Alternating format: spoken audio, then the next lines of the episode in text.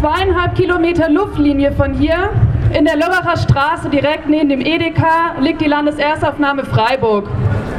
Die meisten, die daran für ihren wöchentlichen Großeinkauf vorbeifahren, werden sich vielleicht an der Ästhetik der hässlichen Gebäude stören, aber keinen Gedanken daran verschwenden, was dort täglich hinter den von Security bewachten und für Besucherinnen geschlossenen Türen passiert. Die abgedichtete Struktur des Lagers, gepaart mit einer gewissen Portion Ignoranz, führt dazu, dass allgemein ein großes Unwissen hinsichtlich der massiven Grundrechtsverletzungen herrscht, die Geflüchtete in der Landeserstaufnahme zu ertragen haben. Die Menschen sind zu mehreren in einem Zimmer untergebracht. Nicht mit Familienangehörigen, sondern oft mit ihnen völlig unbekannten Menschen. Die Zimmertüre kann nicht abgeschlossen werden. Privatsphäre ist also schlicht inexistent.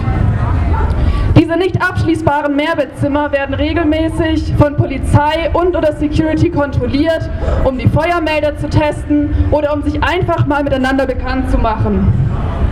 Bei einer solchen Kontrolle fand sich vor einiger Zeit ein Bewohner plötzlich mit fünf Beamten in seinem Zimmer, deren Übergriffe er natürlich vor Gericht nicht beweisen konnte. Rassistische Polizeigewalt gibt es eben nicht nur in den USA, sondern auch in Deutschland, hier in Freiburg. Die Bewohnerinnen der Landeserstaufnahme dürfen keinen Besuch empfangen. Bei jedem Betreten des Geländes finden Personen- und Taschenkontrollen statt. Rigoros und systematisch wird so der Aufenthalt der Menschen genau erfasst. Und in manchen Landeserstaufnahmen sogar deren Essverhalten. Wer einen Nachschlag will, muss dafür seinen Ausweis scannen. Man wartet vergeblich auf den Aufschrei der sonst dauerempörten Datenschützer.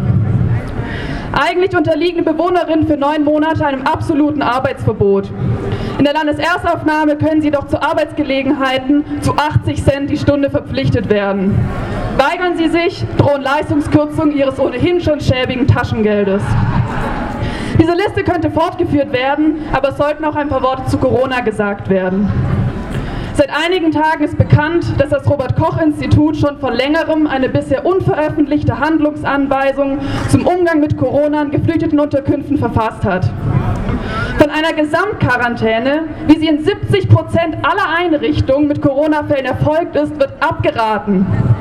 Eine Studie aus Bielefeld hat zudem belegt, was sowieso klar ist, dass eine Corona-schutzkonforme Unterbringung dezentral erfolgen muss, da Massenlager ein viel zu hohes Ansteckungsrisiko darstellen.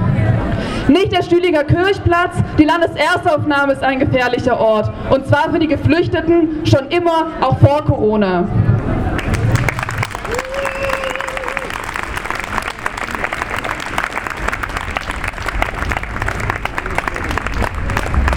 Potsdam wird seine Sammelunterkünfte schließen und Geflüchtete in Zukunft in eigenen Wohnungen unterbringen. Wenn es in Potsdam möglich ist, ist das auch in Freiburg.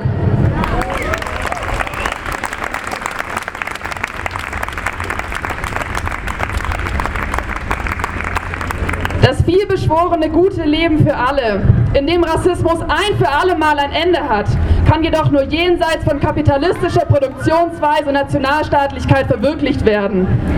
Denn wo das Kriterium der ökonomischen Verwertbarkeit den kategorischen Imperativ der Gesellschaft bildet und Geflüchtete nur noch als Überflüssige gelten, wo deshalb die Grenzen der EU dicht gemacht werden um den Preis ertrunkener Menschen, wo also alles dafür getan wird, die westlichen Zentren gegen die als Ströme und Wellen verunglimpften Geflüchteten abzudichten, da wird den trotzdem angekommen nicht mit Wohlwollen, sondern mit purem Ressentiment und rigiden Grundrechtseinschränkungen begegnet.